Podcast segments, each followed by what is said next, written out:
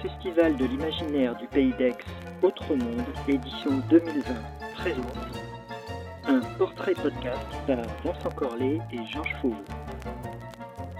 Aujourd'hui, Salvador Dali.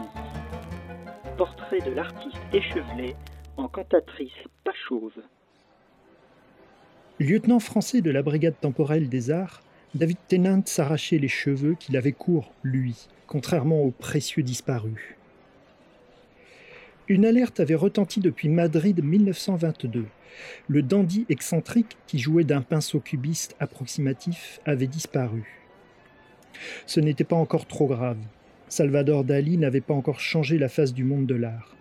Il venait d'avoir 18 ans. Il n'était plus beau comme un ange, mais déjà fou comme un homme qui se prend pour un artiste. De Figueras, il débarquait tout juste pour poursuivre ses études à l'Académie royale des beaux-arts de San Fernando.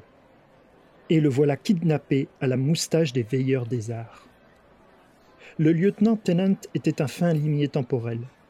Grâce à des mouchards plus bruns que rouges, il apprit que Dali avait été enlevé par les bolcheviks.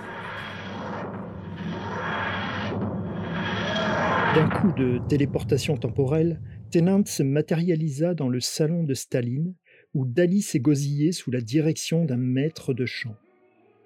Se détournant de la moustache aiguisée pour se tourner vers celle touffue du petit père broyeur des peuples, Tennant s'exclama.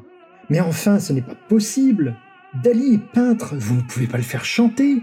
Et Staline de pontifier. Da, da, je fais chanter Dali, da.